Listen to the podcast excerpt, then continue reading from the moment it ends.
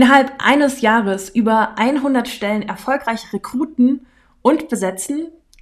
Sebastian ist Mitgründer von Angeheuert und genau das hat er mit seinem Team zwischen April 2021 und heute erreicht wie die Positionierung von Angeheuert als Dienstleister im Recruiting-Markt zum Hebel für den Erfolg geworden ist. Darüber spricht Sebastian heute mit mir im Perspective Talk.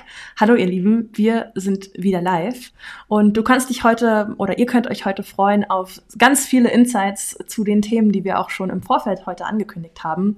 Und zwar, was du zur Positionierung und Wahrnehmung als Experte im Markt brauchst, so wie du erfolgreich skalierst und deinen Umsatz auch planen kannst, und ja, wie Sebastian die wachsende Relevanz von Recruiting und Employer Branding gerade bei Startups und jungen Unternehmen sieht und wie es angeheuert gelingt, effektive Recruiting Funnels zu bauen und das Ganze und was das Ganze eigentlich auch mit Psychologie zu tun hat.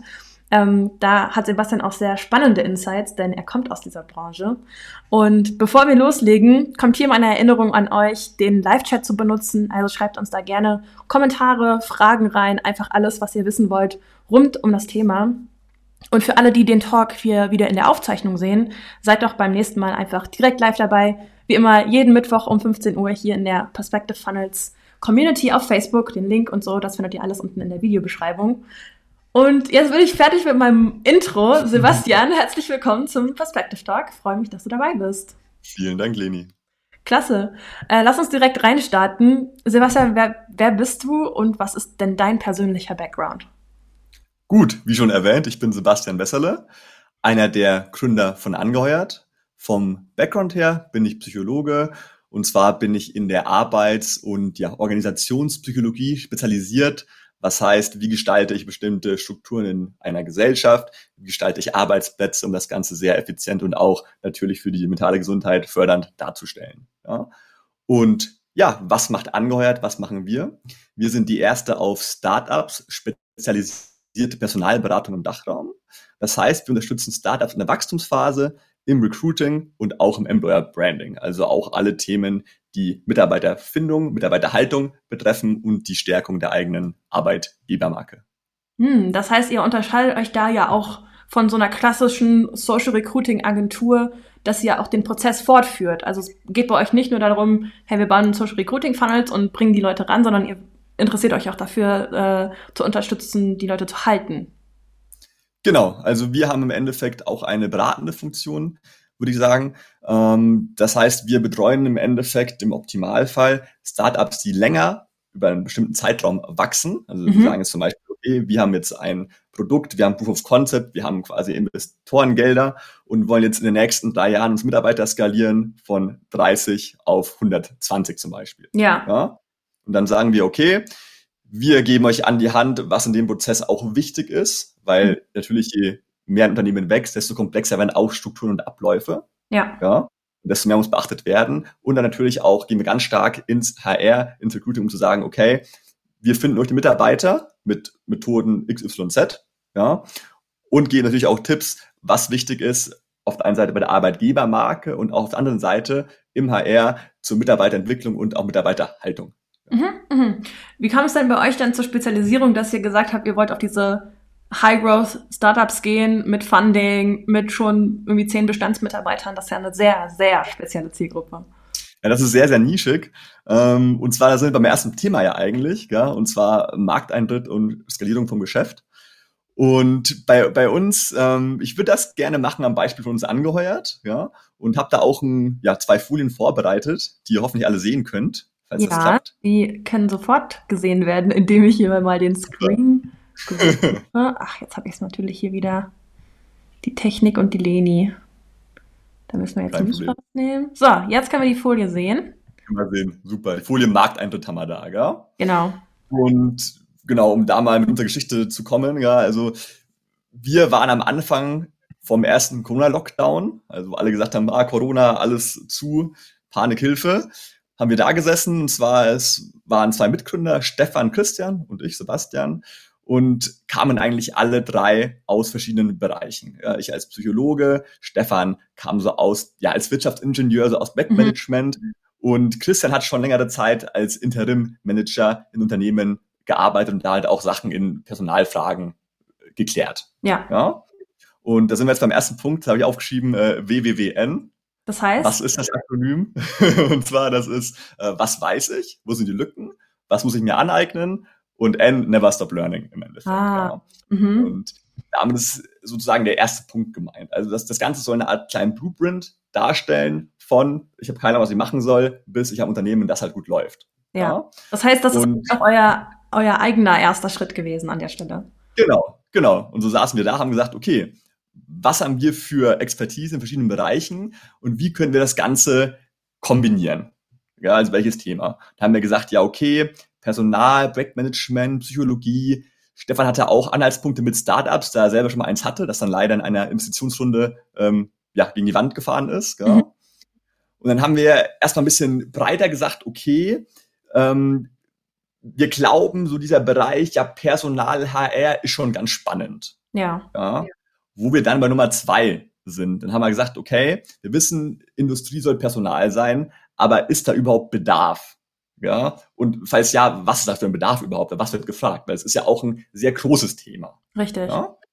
Und was man hier allgemein machen kann, ist, ich sage immer, eine Art Benchmark-Analyse. Ja? Das heißt, ich vergleiche mal in, dem, in dieser Industrie den Markt allgemein und schaue, okay, was sind häufig häufige Keywords, die gegoogelt werden, was sind häufig angefragte Leistungen. Man kann auch schauen bei bestimmten Freelancer-Website nach Industrie sortieren, dann mal schauen, okay, was wird da sehr stark gefragt. Ja. ja. Netzwerk-Events kann man gehen, Google Trends, ganz normale Trendsuche. Äh, in der Industrie gibt es ja auch bestimmte Foren, in denen ja auch Fragen gestellt werden, was sind die größten Schmerzpunkte von Unternehmern zum Beispiel in gewissen Foren, ja. Und kann dann da langsam so rausfinden, okay, in welchem Bereich besteht denn ein Bedarf? Weil wenn man was irgendwas gut kann, aber dafür kein Bedarf ist, ist ja auch schwierig. Richtig. Ja? Und ja, dann aus Christian seiner Tätigkeit im Umfeld haben wir gewusst, okay, ähm, Personalbedarf ist eigentlich immer da. Ja, und das Lustige ist, was ich immer sage, die Corona-Krise ähm, hat einfach die ja, Digitalisierung um Jahre vorangetrieben. Ja, heißt Unternehmen, die sie nicht anpassen, ja, bei denen läuft nicht mehr so gut. Unternehmen, die quasi digital sind, remote sind, eine neue Lösung haben, innovativ sind, bei denen geht es einen Schritt nach vorne. Ja. Oder sie sind zumindest, die Unternehmen sind zumindest offener geworden, neuen genau. äh, Methoden gegenüber. Wenn wir jetzt hier von Recruiting sprechen oder von HR sprechen, bin ich als Unternehmen, das vielleicht vorher nicht ganz so digital unterwegs war, jetzt offener, auch das noch zu versuchen. Genau. Welle ist niedriger. Genau. Mhm. Das lustige, lustige Effekt ist auch, es gab noch nie so viele Neugründungen in Österreich jetzt, ähm, wie im Corona-Lockdown im ersten. Also das hat echt extrem zugenommen. Ja. Und ja, dann haben wir halt gesehen, okay, Personalbedarf, da ist der Bedarf da. Ja. Und haben dann noch ähm, in einem Netzwerkevent einen Business Angel kennengelernt, der halt in verschiedene Unternehmen investiert. Also Business Angels Konzept ist, die sind halt Investoren mit viel Geld. Die sagen, okay, ich habe jetzt fünf Startups, die finde ich ganz cool, da hau ich jetzt Geld rein, will Anteile, helfe denen halt dann auch auf dem Weg. Und die haben meistens Interesse, Startup möglichst schnell skalieren, irgendwie hochskalieren und dann halt quasi die Anteile abstoßen. Ja. Und ja, so sind wir bei Punkt drei. Und zwar ging es dann schon in die äh, Positionierung und Angebotsentwicklung. Mhm. Ja. Was können wir? Wir können sowas Personalbereich, das läuft schon bei uns. Ja. Dann Bedarf ist auch da, super. Aber wo ist der Bedarf spezifischer? Gell? Braucht jetzt jeder Personal? Brauchen bestimmte Zielgruppen Personal? Wer braucht das überhaupt? Gell? Und es, wir hatten ja auch schon in Perspective Talks mehrere Leute, ähm, die in ganz verschiedenen Nischen unterwegs waren, sei es Handwerk ja, ähm, oder auch Handwerk, Steuerberater, solche Sachen. Und das natürlich alles Nischen, die man gehen kann. Ja, was in jeder Nische sehr wichtig ist, ist einfach, welches Problem wird gelöst. Ja? Und dann haben wir auch geschaut, okay, was ist im Endeffekt bei Startups das Problem? Und da wird ganz häufig gesagt, ja, okay, Startups, wenn die sehr stark wachsen wollen, sehr stark skalieren wollen, brauchen die ja ziemlich fix ganz viel Personal in möglichst schneller Zeit. Ja, vor allem können sich Startups an der Stelle ja auch nicht erlauben, einen falschen Hire zu machen. Ja, also das, genau. die, die Zeit und das Investment, was in eine, eine nicht passend geheierte Person fließt, ist einfach enorm groß für, für junge Startups. Genau, genau. Und ja, dann haben wir halt auch gesagt, okay, warum ist es so, dass Startups halt oft nicht mit Personalberatern zusammenarbeiten? Ja, weil es gibt ja schon Personalbereiter. Also man muss ja nicht das Rad neu erfinden. Ja, mhm. man muss halt die Frage stellen, okay, was ist quasi an, an dieser, an diesem Bedarf besonders? Ja. ja. Und da war das Interessante, dass es halt so ist, der normale Personalberatungsmarkt, wenn man jetzt nicht von Agenturen ausgeht, die Ads schalten und so weiter, sagen halt, okay, wir wollen von euch einen Mandatsauftrag und an diesem Auftrag steht, okay, wenn wir euch jemanden bringen und der angestellt wird, dann zahlt ihr uns auf Provisionsbasis 20 bis 30 Prozent vom Jahresbruttogehalt. Richtig, ja. So das klassische Headhunting, was man auch noch kennt, ja. Genau, genau. Und das ist halt für Startups einfach voll teuer. Ja. ja. Und natürlich Startups, die großen Pain hatten, weil sie zum Beispiel sagen, okay, shit, wir brauchen jetzt einen Fullstack-Programmierer, sonst geht es nicht voran mit dem, ähm, mit unserer, ja, mit unserem ähm, SaaS-Projekt zum Beispiel, ja.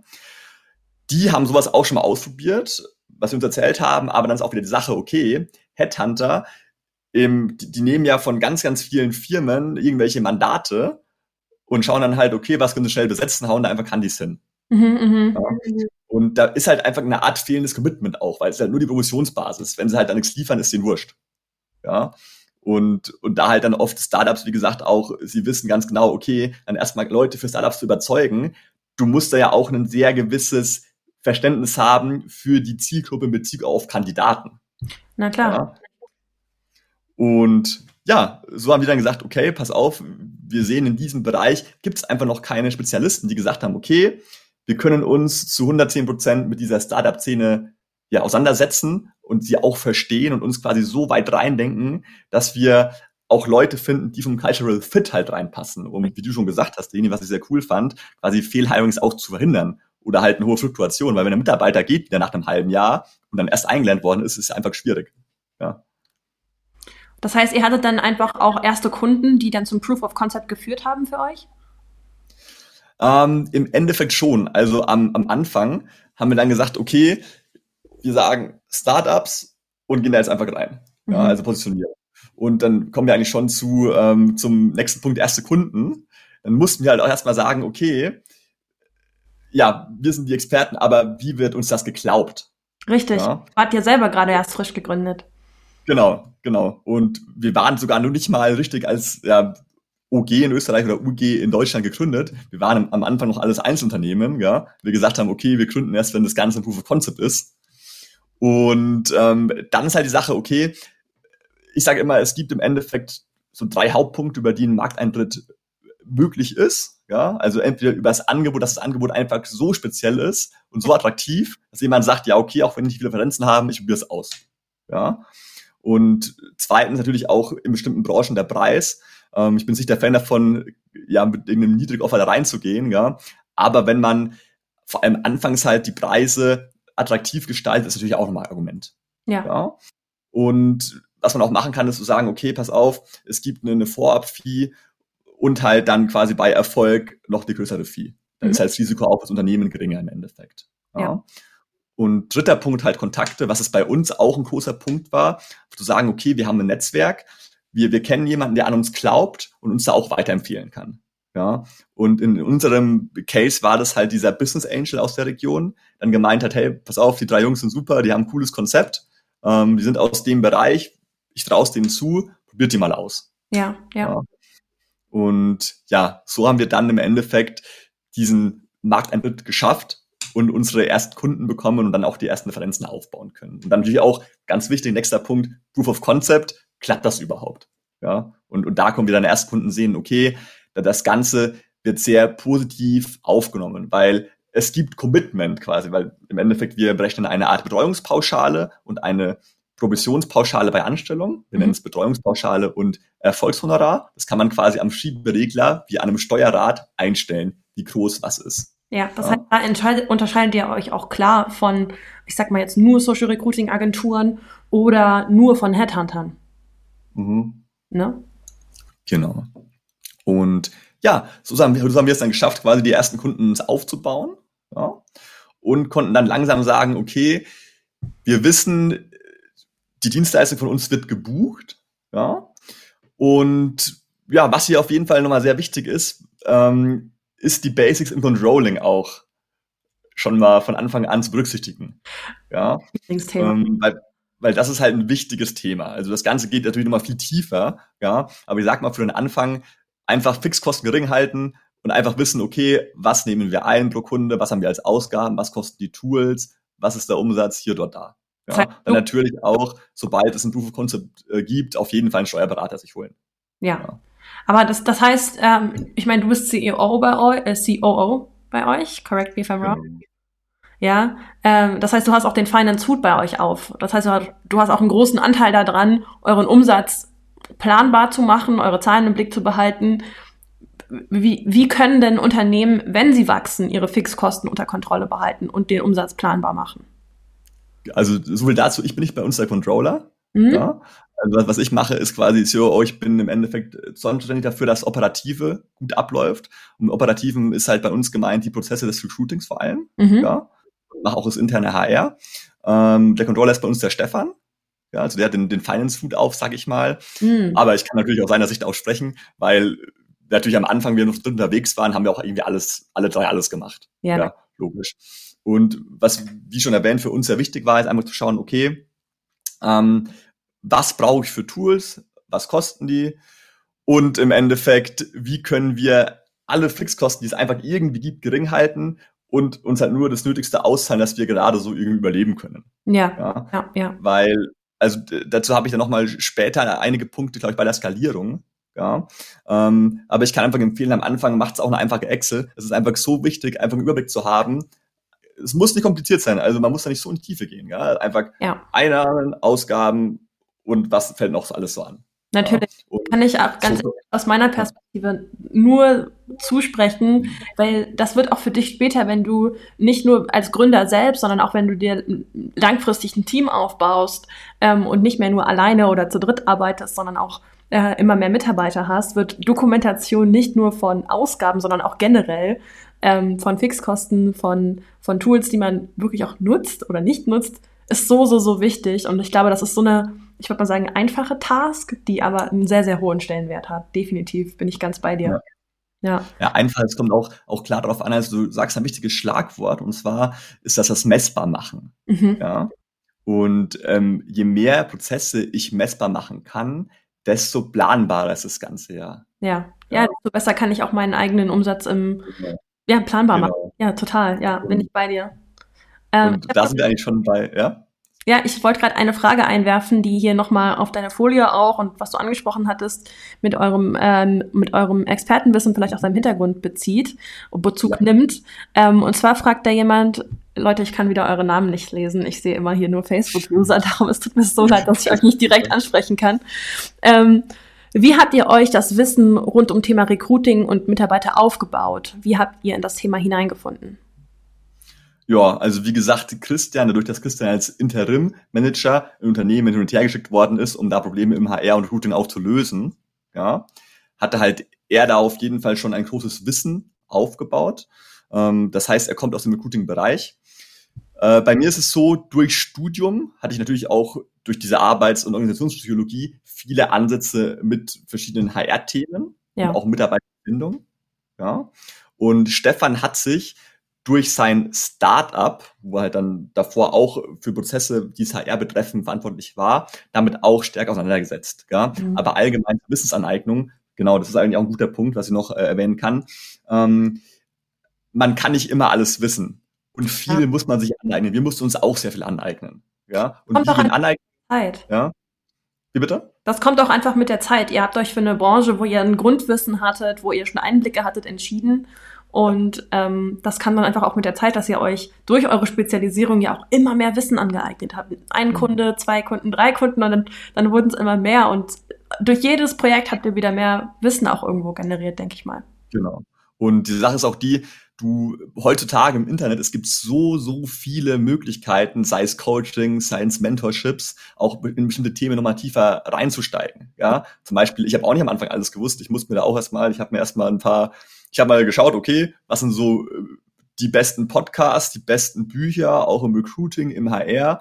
Ja, habe das alles durchgelesen, Notizen gemacht, alles angehört, Notizen gemacht, einfach Wissen aufbauen. Ja, und im, im Thema Recruiting gibt's ja auch, äh, Ballard Media zum Beispiel, haben super Mentorships, wenn ihr in Social Recruiting einsteigen wollt zum Beispiel. Ja, oder allgemein Ads ist, wie Ad Baker Mentoring gibt's glaube ich auch noch. Ja, also da gibt's schon sehr coole Angebote. Ja. Total, ja. Ich meine, wenn man zum Beispiel jetzt ähm, in eine Branche startet, in der man vielleicht noch gar kein Grundwissen hat, ist das sicherlich eine größere Herausforderung, als wenn man eh eine große Leidenschaft für ein Thema hat und dann innerhalb dieser Branche gründet oder zumindest für diese Branche ja. gründet. Und ähm, ich möchte einmal mit dir zum zweiten Thema kommen. Ähm, ja. Du ja uns auch noch ähm, mit in das Thema Skalierung mitnehmen möchtest, da ist es schon. Ja, ähm, zack, zack. Und nur habt ihr als Startup ja, oder nur möchte ich als Startup auch schnell in die Skalierung meines Geschäfts kommen. Ich bin jetzt nicht nur an der Gründung interessiert, sondern ich möchte das Ganze natürlich auch wachsen sehen. Ähm. Was bedeutet für dich denn eigentlich erstmal der Begriff Skalierung an der Stelle? Nur Wachstum oder hat das noch einen weiteren Hintergrund? Naja, ich sage so, Skalierung ist natürlich ein, ein Begriff, den man jetzt auch in verschiedene Bereiche aufspalten kann. Ja? Wenn ich jetzt sage, okay, für mich heißt Skalierung Prozesse messbar und planbar machen und somit halt auch Wachstum planbar machen. Ja. Ja. Und da gibt's halt verschiedene Aspekte, die man berücksichtigen muss. Sei es Startup, sei es Agentur, das ist bei jedem so. Ja? Und wenn wir jetzt davon ausgehen, wir haben den Markteintritt geschafft, das ist ja bei Startups auch so. Sie haben im Endeffekt irgendein cooles äh, Angebot, eine Agentur hat ein cooles Konzept entwickelt, haben die ersten Kunden. Wie schaut's jetzt aus? Was machen wir? Ja. ja. Und da war jetzt der erste Punkt Optimierung und Strukturierung. Ist ja so, wenn man die ersten Kunden hat, was du ja auch gesagt hast, was ich sehr cool Schlagwort fand, ist auch, du kommst ja immer tiefer in die Branche rein, wenn du die ersten Kunden auch hast.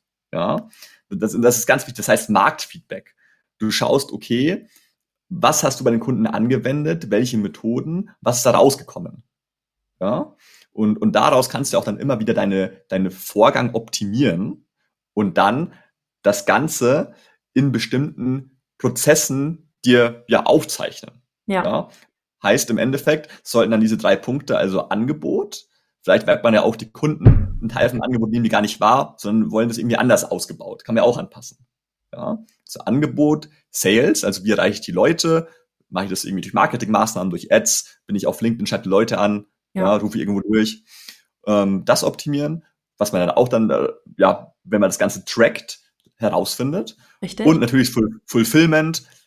Wie kann ich bestimmte Prozesse auch ja, quasi ganz simpel von Punkt Nummer eins, Punkt Nummer zwei, was mache ich als drittes, was als viertes, aufzeigen, damit auch das Ergebnis nicht zu arg abweicht jedes Mal. Mhm. mhm. Ja. Und da, das Ganze gibt natürlich auch mehrere Tools, also was da wichtig ist, um die ganzen Kennzahlen auch zu tracken, natürlich irgendeine CRM-Einführung, also irgendein System, wo du quasi auch dann die Sachen eintragen kannst, deine Kunden, deine Kandidaten im Recruiting zum Beispiel, ja. Was nutzt ihr da? Und, äh, wir nutzen Pipedrive. Mhm. Ja. Und Pipedrive ist eigentlich aus dem Sales. Ähm, wir haben das Ganze aber abgewandelt aufs Recruiting. Das haben das quasi intern so umgedacht ein bisschen. Mhm. Ja, macht Sinn. Was auch gut ist, was auch gut ist, ist äh, Recruity zum Beispiel, jetzt fürs Recruiting, Kandidatenmanagement allgemein. Das ist auch ziemlich cool, kann ich auch empfehlen. Genau. Ja, mega. Ähm, wir können da auf jeden Fall Greenhouse empfehlen, das ist auch ein super Tool dafür. Kenn ich nicht, muss ich mir mal anschauen. Große Empfehlung. Die haben auch ein hervorragendes Onboarding. Okay, cool. Wie, okay. Ähm, habt ihr dann Jahresplan oder was ist da, was gibt es da so für Sachen? Tatsächlich gar nicht. Aber das wäre, ich glaube, ich denke, Robert hat dazu schon mal einen LinkedIn-Beitrag gemacht. Müsste ich. Mal aufschreiben. Greenhouse. Kann ich nicht mit Gewehr sagen, aber ich kann ihn mal. Danke. Alright. Und, Genau. Ähm, noch ganz kurz als Punkt. Ja, du willst das noch ausführen, dann mach das einmal. genau. Und, und zwar wollte ich nochmal sagen, dieses Optimierung und Strukturierung, ja, es ist einfach mhm. so wichtig, dass ihr Leitfaden erstellt. Mhm. Ja, und zwar Leitfaden für den Sales und auch fürs Fulfillment. Ja, äh, im Endeffekt, es, es muss in Anführungszeichen langweilig werden, schon fast Fulfillment. Ja, das quasi, ihr habt im Endeffekt Leitfaden dann auch für neue Mitarbeiter, wo dann steht, okay, kann auch ein Entscheidungsbaum sein, wir machen das, Problem, hä, tritt auf, wir machen das, okay, passt das? Ja, okay, Problem, darüber, okay. Weißt du? Und auch dieses ganze Wissen, was er auch aneignet, dann auch im Laufe dieser ganzen Prozessskalierung, immer, immer sammeln. Also es gibt Super. ja so Conference zum Beispiel, ja. Oder ähm, wir nutzen Notion, das ist umsonst, kann ich nur empfehlen. ist richtig cool. Da, da könnt ihr einfach verschiedene ja, Ordner, Ordner beziehungsweise auch Kapitel anlegen, wo er sagt, okay, Onboarding-Leitfaden, okay, äh, Sales-Leitfaden, solche ja, Sachen halt. Ja. Und das ist ähm, für uns war das einfach so ein riesen Step, um diese Sicherheit und Planbarkeit zu bekommen, dass ich weiß, okay, mit so und so viel Zeitaufwand bekomme ich x Termine mit x Kunden, davon werden x geclosed, ein Kunde bringt im Durchschnitt x, ein Mitarbeiter kostet x ja. und so weiter. Wir, meine, das hilft ja. dir ja auch, das von, von dir unabhängiger zu machen. Also nicht mhm. alles von dir als Person oder von Sales-Mitarbeiter XY als Person abhängig zu machen, sondern es hilft dir dadurch auch in der Skalierung, dass du alles dokumentiert hast und für dich selbst äh, einen Hub hast, wo alle deine Informationen liegt.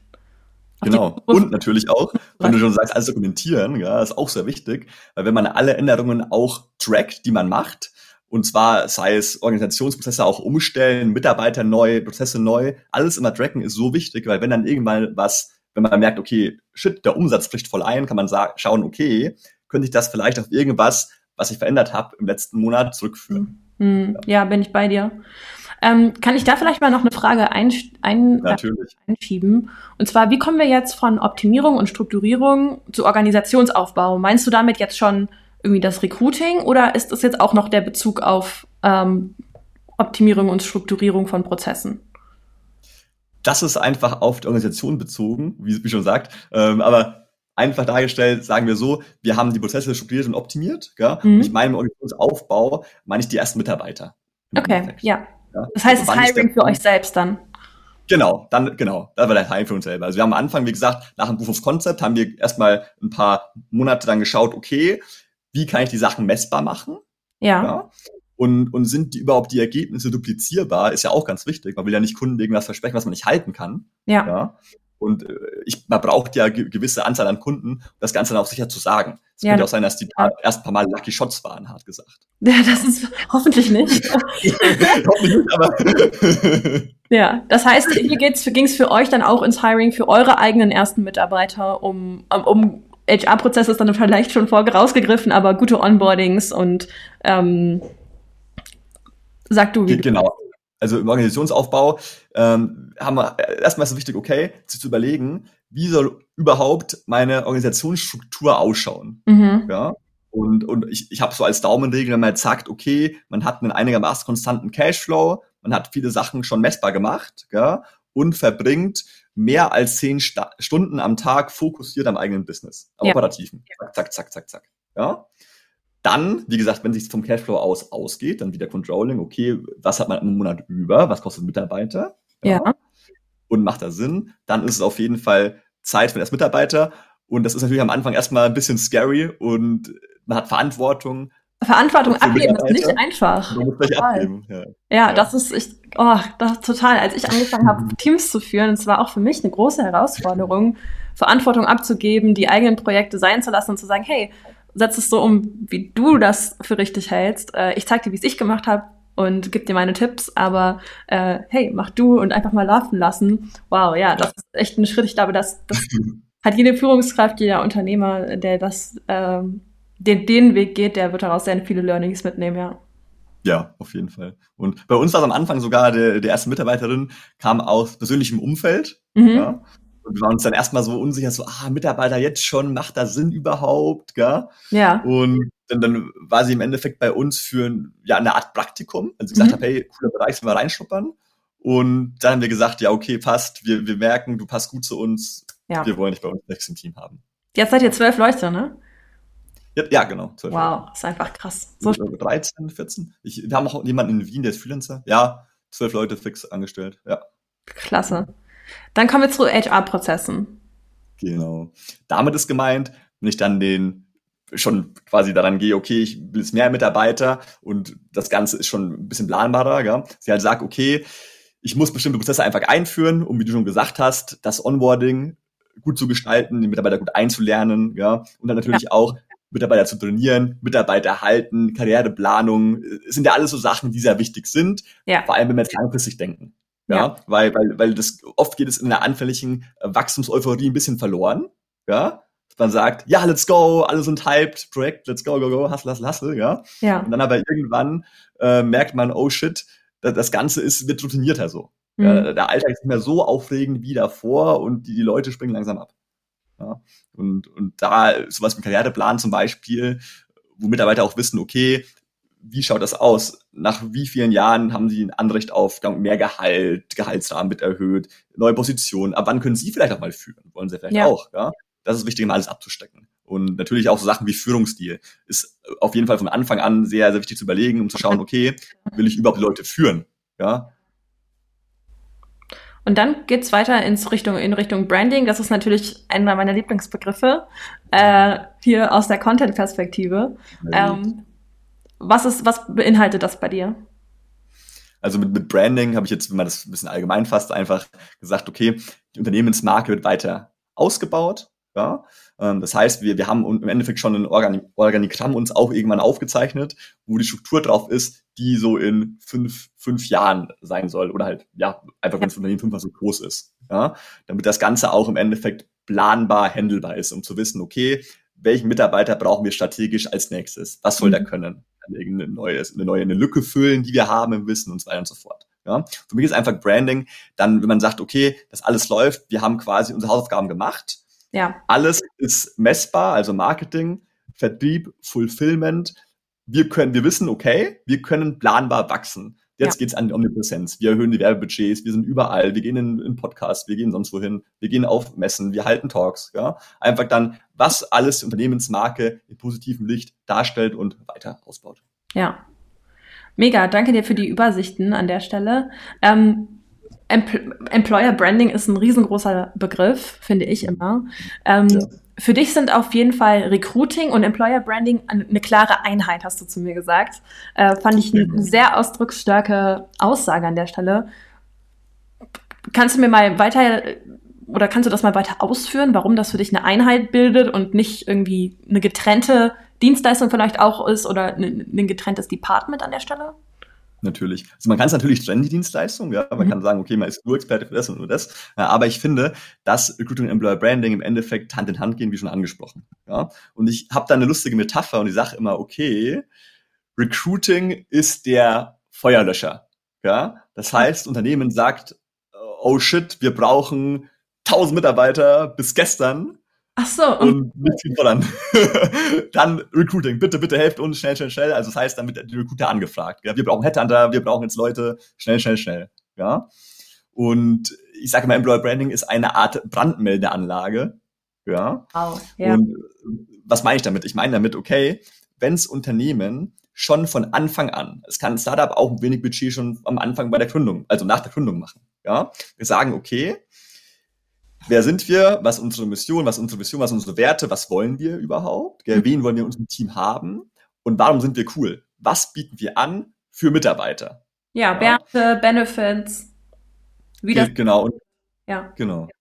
Und das Lustige ist, ähm, oft ist so, was ich jetzt bei Startups sehe, ist es, wir haben, am Anfang ist halt diese, diese Wachstumseuphorie, wie schon mal vorhin angesprochen. Ja. Und die Sache ist die, die, die Startup-Szene ist auch sehr ja, ist nicht sehr klein, aber man kennt sich halt untereinander, ja. wenn man Startup halt stark wächst. Es gibt ja, ja. auch Brut zum Beispiel, also bestimmte Magazine, E-Mail-Verteiler, Webseiten für Startups halt auch oder auch Events natürlich. Mhm. Ja.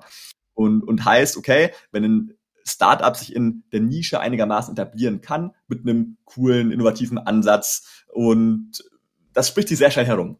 Ja. Und somit ist das erste Wachstum oft ziemlich gut handelbar, sag ich mal. Jetzt ohne, ohne viel Recruiting, ohne professionelle Prozesse. Ja, ja, ja vor allem dann irgendwann, ja. Ne? Also vor allem für VC gefundete Startups, also jetzt mal Bootstrap ein bisschen außen vor gelassen, aber ich durch, allein durch das Netzwerk meines Business Angels finde ich wahrscheinlich relativ schnell äh, ein großes Netzwerk oder ein etwas größeres Netzwerk, das, das hilft, ähm, to spread the word, also Aufmerksamkeit zu erregen. Hey, hallo, wir gründen, wir machen das, das ist unsere Mission, da wollen wir hin. Genau. Ähm, genau. Ja, das hilft mir natürlich auch im, im Recruiting an der Stelle.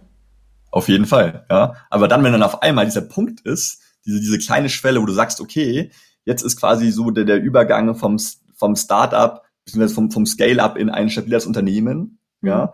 Und ich brauche halt auch Leute aus allen möglichen Branchen. Ich brauche irgendwelche Buchhalter, ich brauche sonst was alles. Ja? ja. Und brauche auch Leute teilweise, die branchenübergreifend äh, fungieren und vielleicht auch eine höhere Expertise haben. Ja. ja.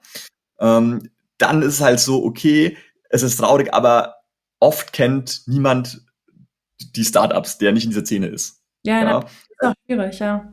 Das ist ganz wild. Also wir haben zum Beispiel einen Kunden von uns aus Tirol, ähm, die werden als, ja, eigentlich schon als Unicorn bezeichnet, also auf eine Milliarde bewertet, ja, sind in der, ja, Pharmabranche, quasi Pharma-Bioautomatisierungsbranche sehr bekannt, mhm. ja. Aber darüber hinaus kennt sie niemand. Ja, das auch nicht. Recruiting ja nicht so geil. Ja, ja, nicht so geil, weil, wie du schon sagst, die Sache ist die, das geilste Recruiting nutzt nichts, wenn die Firma als langweilig empfunden wird. Hm. Ja, oder halt, jetzt jemanden, ja, langweilig, unattraktiv. Ja? Kenne ich nicht, ja. weiß ich jetzt nicht. Wie finde ich die überhaupt? Was machen die? Weiß ich jetzt nicht, ist mir kein Begriff. Aber kannst du mir mal so ein, Gefühl dafür geben, was, ja. was bedeutet dann Employer Branding an der Stelle? Heißt das, wir machen jetzt einen großen Instagram Company Account und bringen hier jede Woche Reels raus und zeigen, wie cool wir sind? Oder was sind so typische typische, ähm, vielleicht auch Dienstleistungen, die ihr übernehmt, ja. die ihr beratend übernehmt im Sinne von Employer Branding? Ja, wie du schon gesagt hast, das ist eine coole Idee im Instagram-Account, das kann man auf jeden Fall machen. Ähm, also ich sage immer so, Employer Branding, ist, ihr müsst euch vorstellen, das Ganze äh, kann man nicht eindimensional betrachten, sondern du hast da sehr viele Touchpoints, die potenzielle Bewerber im Unternehmen haben können natürlich. Ja, und das kann jetzt sein, wie du gesagt hast, zum Beispiel auf Instagram, auf irgendwelchen Messen, Mhm, ja. Auch groß. Ähm, auch groß, gell? Oder halt auch ganz normal, also das muss man gar nicht so kompliziert denken. Also denken immer, okay, shit, Employer Branding, wir müssen eine klasse Kampagne schalten mit voll viel Budget und sonst was alles, gell? Ähm, man, man kann da eigentlich ganz easy ansetzen, dass man sagt, okay, wir haben jetzt eine coole Seite, wo das Team cool dargestellt ist, wir sind cool dargestellt, die Stellenanzeigen sind quasi copywriting-mäßig optimiert, die ja. Benefits werden herausgehoben ja? ja, ja. Weil, weil wenn dann schon, sagen wir, dann sowas wird dann gemultipostet, ja, und Leute sehen das und denken, boah, ist ja voll cool geschrieben, kenne ich jetzt zwar nicht, aber ich schaue es mal Seite an. Und die mhm. Seite ist auch voll cool. Dann schauen sie noch, ah, haben die noch irgendwo einen Account auf Social Media oder Kunumu-Bewertungen irgendwo, ja? ja. Und, und so setzt sich halt das Bild langsam zusammen, mhm. ja? Und ähm, natürlich kann man das Ganze auch durch bestimmte Kampagnen jetzt unterstützen, wie zum Beispiel einfach eine ganz einfache Reichweitenkampagne im, im Umkreis, ja, einfach um das ganze Lokale auch bekannter zu machen. Ähm, aber was auch ein großer Anhaltspunkt ist, was ich auch ziemlich interessant finde, ist, wo wir wieder bei diesen Überschneidungen sind zwischen Recruiting und Employer Branding, dass ihr euch fragt, okay, auf der einen Seite, wo können potenzielle Bewerber das Unternehmen das erste Mal wahrnehmen? Ja? Offline und online genau, offline und online. Und dann auch, okay, wenn sie das Ganze wahrnehmen, sich dafür interessieren, sind die Prozesse bei uns so gestaltet, dass man uns sehr schnell kontaktieren kann persönlich. Mhm. Ja, oder sich sehr schnell bewerben kann, zum Beispiel über einen Perspektive-Funnel, der bei der Seite eingebunden ist, könnten wir auch machen. Ja.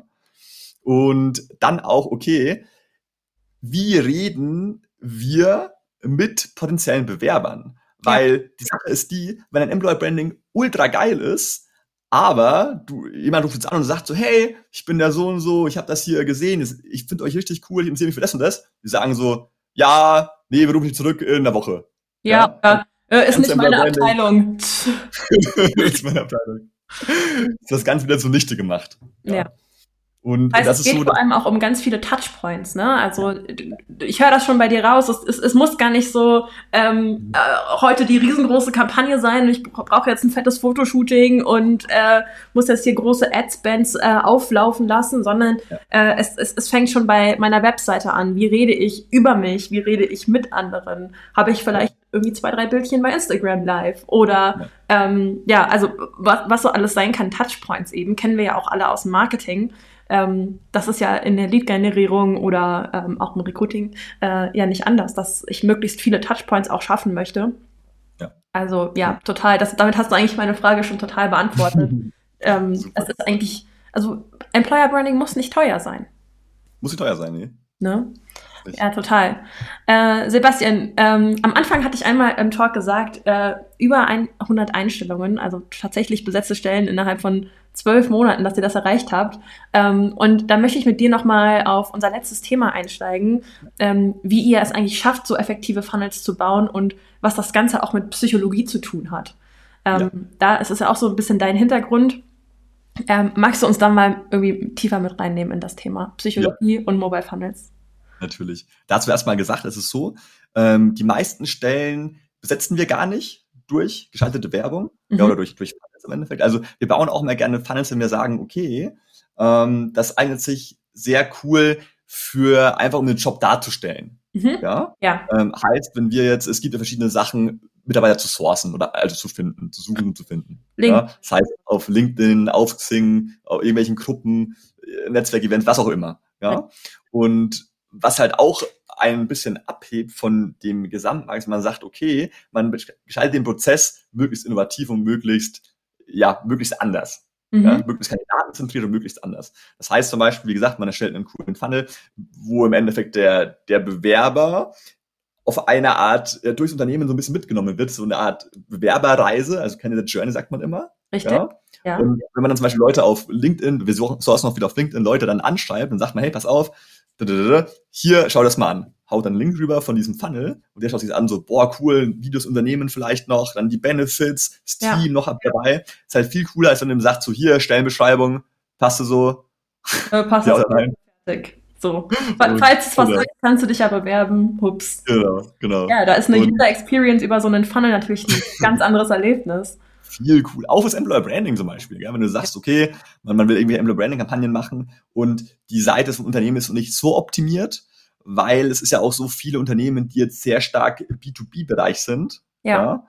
Die, die müssen die Seite erstmal krass überarbeiten, damit es da eine eigene Candidate-Section gibt. Ja. Ja, aber wollen jetzt wollen schnell, schnelle Erfolge, dann sagst du halt, ja, okay, pass auf, wir setzen euch einen coolen Funnel auf, der im Endeffekt, was auf der Website ein bisschen verwirrend ist, Unternehmen halt einfach cool darstellt. Richtig. Ja. Ja. Und, und wie gesagt, also als Skalpell setzen wir es auch ein äh, in Bezug auf Werbeschaltung, wenn wir halt merken, okay, die Zielgruppe, die wir suchen, ist auf den Plattformen, wo wir halt normal unterwegs sind, nicht unterwegs. Mhm. Ja? Und dann sagen wir, okay, schalten wir halt eine Ad zum Beispiel auf Facebook, Instagram, wo auch immer. Ja? Ja.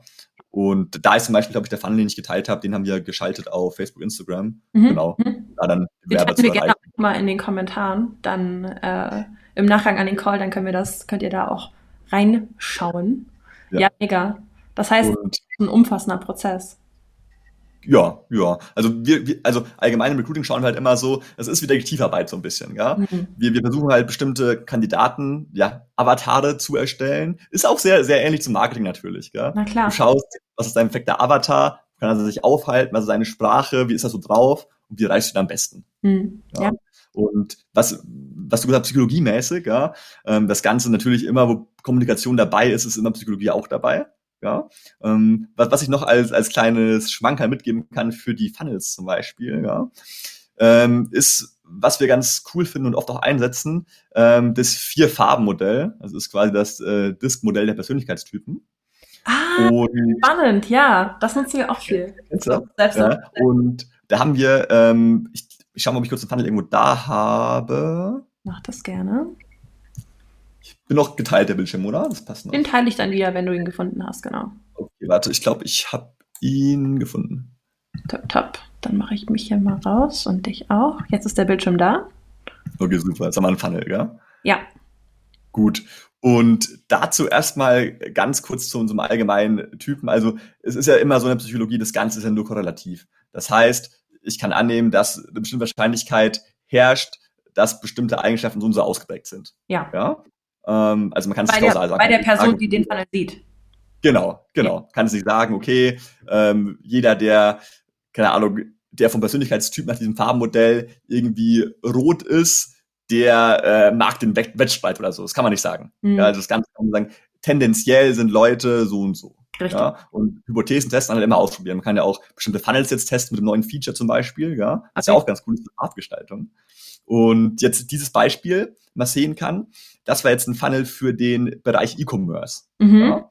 Ja. Und dieses Disk-Modell zur Erklärung ganz kurz ist so, ähm, Disk ist ja D-I-G-S, ja, D-dominant, das ist die rote Farbe, also jemand, der quasi schnell Entscheidungen trifft, seine eigenen Regeln aufstellt, sein Ding durchzieht, jemand, das er reinhasselt, ja. Mhm. Initiativ wäre quasi gelb, also jemand, der verbindet gerne Menschen, steht aber auch gerne im Mittelpunkt, knüpft Kontakte, also sehr extrovertierte Person natürlich Ja. auch. Ja. Mhm. Ähm, gewissenhaft wäre dann blau, also jemand, der sehr zuverlä- zuverlässig ist, Dinge zu Ende denkt, der auch sehr datenaffin ist, datengetrieben zum Beispiel Mhm. und auch einen eigenen hohen Anspruch an sich selber hat. Ja. Mhm. Und jetzt, was wir hier haben, grün, das ist ganz spannend. Und zwar jemand, der grün ist, der mag im Endeffekt gewohnte Abläufe, hört gut zu, sorgt sich um andere, ist auch sehr lösungsorientiert und harmonieorientiert. Ah ja, hm. interessant. Und, für den und, Service. Genau, das passt halt perfekt zum Kundenservice. Ja. wow. Ja, natürlich, macht Sinn. Mhm. Und das ist ein Tipp an euch. Also, wie gesagt, ihr könnt es auch durch dieses neue Funnel-Tool gerne testen. Spielt ein bisschen mit Farben. Ja, mhm. sowohl im Funnel als auch wenn ihr Ads schaltet in der Werbeanzeige. Ja, wenn ihr zum Beispiel, hier hatten wir ähm, zum Beispiel die von der Ad, vom Creative her war es auch ziemlich grün gestaltet halt. Ja, ja passt ja auch wieder so zur Funnel-Konsistenz dann, ne? Also, genau. er sich nicht genau. so massiv unterscheidet vom Funnel, sondern dass genau. da immer so ein, in dem Fall ein grüner Faden ist. Genau. Ja. Ja, spannend. Das heißt aber, der Funnel ist ein klassisch aufgebauter Recruiting-Funnel? Genau, genau. Der ist klassisch. Also ich kann mal kurz schauen, mein Analytics.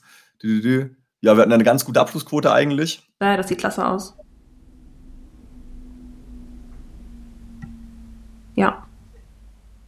Jetzt bist du bei mir stehen geblieben. Aber ähm, ja, wir haben die Erfahrung gemacht, wenn das Ganze getestet wird und wir sehen, okay, das Ganze bringt auch quasi konsistent. Natürlich muss, es ist ja wieder so eine Sache, die muss man aus verschiedenen Perspektiven betrachten. Ist das Angebot interessant?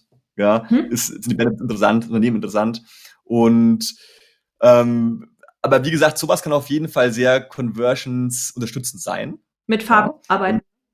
Genau, mit Farben arbeiten. Ja. Und vom, vom Aufbau her, das hatten wir jetzt schon oft in den Talks, ist es eigentlich ziemlich klassisch. Wir ja. haben hier quasi Einstiegsseite ganz kurz.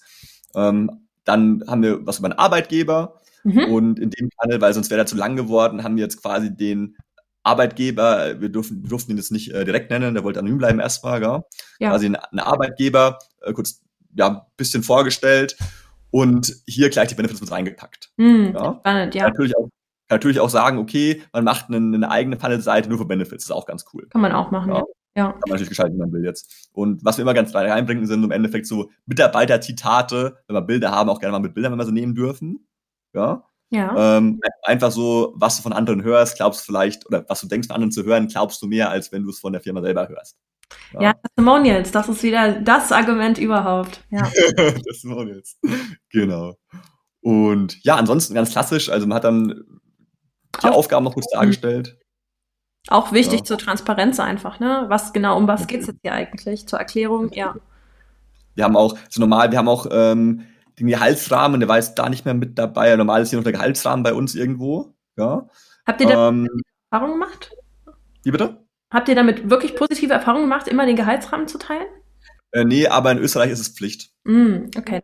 Genau, du musst ihn da teilen. Ähm, vom Gehaltsrahmen her, also transparenzmäßig ist es, finde ich, schon cool, persönlich. Ja, nur konvertierungsmäßig, mh, hm, schwierig. Okay, ja. Ist sicherlich auch was, was man testen kann. Ja, mhm. ja, kann man jetzt. Vor allem, wenn es halt Gehalt, wenn der Gehaltsrahmen hoch ist, also wenn das ein guter Spielraum ist, dann kannst du auf jeden Fall auch nochmal das Ganze unterstützen. Ja, ja. orientiert. Ja. ja. Spannend. Und ja, ansonsten dann ganz normal, also dieser Fragebogen, ja. Genau, ja, das, was ihr halt wissen müsst, ne? Genau. Und wer Nein drückt, wird quasi aussortiert. Mhm. Ja? Das heißt, und, Entscheiderfrage auch. Genau, und quasi, wenn man da aussortiert wird, kommt man im Endeffekt Ach, auf eine Nein-Seite. Nein-Seite und kann dann quasi, wenn man will, auf Shopportal schauen bei uns. Ja. Und kann dann sich andere Sachen anschauen im Endeffekt. Ah ja. Ach cool, das heißt, ihr habt selber auch ein richtiges Jobportal an der Stelle. Ja, genau, das ist langsam ziemlich umfangreich. Ja, total. Wow. Ja, mega. Danke dir fürs Teilen. Das ist echt cool, dass wir da nochmal den Einblick hatten. Ähm, ich, mit dem Anblick auf unsere Zeit unseres heutigen Talks, ja ähm, nachdem ich dir versprochen habe, nicht länger als eine halbe Stunde zu machen, haha, ähm, ähm, wollte ich dich noch eine Sache fragen, die äh, sicherlich auch für äh, ja, alle Zuschauer, die vor allem in dieser ganzen Startup-Szene unterwegs interessant sind. Und zwar, ja. ähm, ihr seid ja viel beschäftigt. Habt ihr dann überhaupt noch Kapazitäten für weitere Kunden? Ähm, ja, es kommt auch an, wer der Kunde ist natürlich. Also für, hm. für Kunden, die wir sagen, okay, die passen total in unsere Zielgruppe. Ja. ja ähm, können wir immer Kapazität auch schaffen, zur Not durch neue Anstellungen. Das geht bei uns relativ fix, weil wir auch unsere ganzen Onboarding-Prozesse und so weiter sehr ja, strukturiert dargestellt haben. Mhm. Ja, das hat Zeit. Ähm, aber ansonsten, also kapazitätmäßig sind wir jetzt im Juni voll. Ja, so ab Mitte Juli haben wir auf jeden Fall wieder Kapazität. Das heißt, da kann man sich dann auch bei euch melden und über eure Website. Genau. Genau. Man kann sich, das ist, bei uns ist es so, auf der Website ist alles dargestellt, was man wissen muss. Auch Mhm. die Preise ist alles voll transparent dargestellt.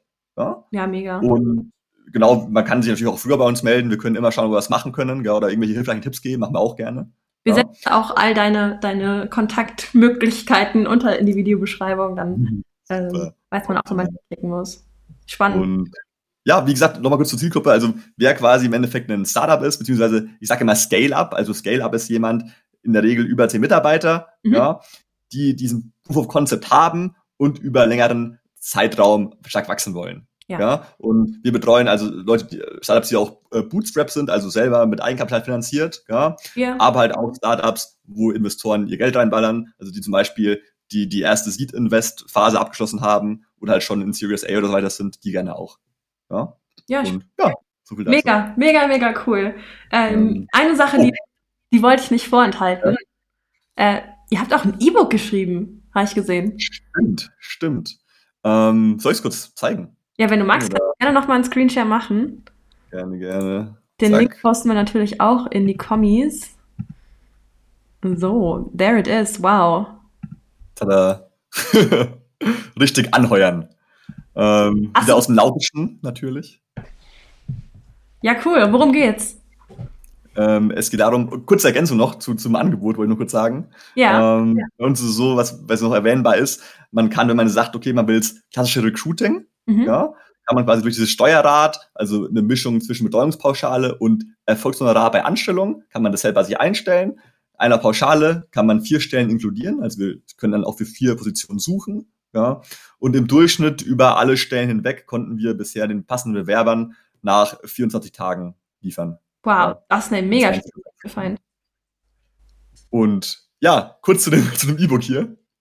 Ähm, das Ganze mit dem richtig anheuern war, war ein Gag von uns. Und es, es gibt ähm, so viele Bücher im Endeffekt, okay, wie besetze ich eine Stelle? Ja. Ja. Und wir haben gesagt, okay, ähm, da, das Ganze, ja, wir kommen ja aus der Praxis. Ja. Und wie lustig ist, um zu sagen, okay, was kann ich überhaupt auch alles falsch machen, Hm. um eine Besetzung zu verhindern. Ja. Und ja, Ja. Auf, auf diesen Fragen baut im Endeffekt dieses ähm, ja, E-Book auf. Also es ist so ein bisschen quizmäßig gestaltet. Also wer im Endeffekt Unternehmen ist, kann dieses, die Sachen sich mal aufschreiben. Hm. Ja, also wir haben hier im Endeffekt immer Situationen, situativ, was passiert. Dann kann man einstufen, wie das zutrifft. Ja. Und hier sind dann auch nochmal kurze Erklärungen. Also wer sich auch allgemein interessiert fürs Thema Recruiting, Employer Branding, kann sich auch einfach durchlesen, ja, weil hier drinnen stehen eigentlich schon sehr viele Tipps und ja, Sachen, die einfach wichtig sind in diesem Bereich. Mega. Den Link werde ich auf jeden Fall auch in die Kommentare mit posten und in die Videobeschreibung ähm, Ja. packen. Auf jeden Fall danke dir, dass du das äh, zur Verfügung stellst. Sehr, sehr cool, dass du uns da kurz noch einen Einblick gegeben hast.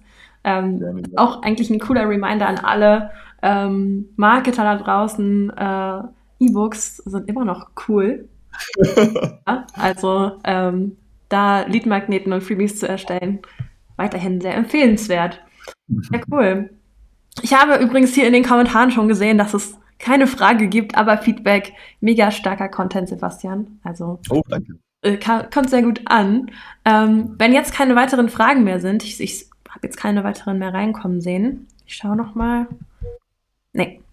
Ähm, dann, Sebastian, würde ich mich einfach bei dir bedanken für diesen mega, mega intensiven äh, Perspective sagen. Ich danke dir auch, Leni. Vielen, vielen Dank. Richtiger Sorry Deep für den kleinen Zeitüberzug. Ja, immer wieder gerne für, für so viel Knowledge, äh, immer wieder gerne. Ähm, ja, lieben Dank für deine Zeit, für deine Antworten. Einfach, ja, wieder cool, total viele Einblicke äh, bekommen zu haben. Mir jetzt auch wieder sehr viel Spaß gemacht.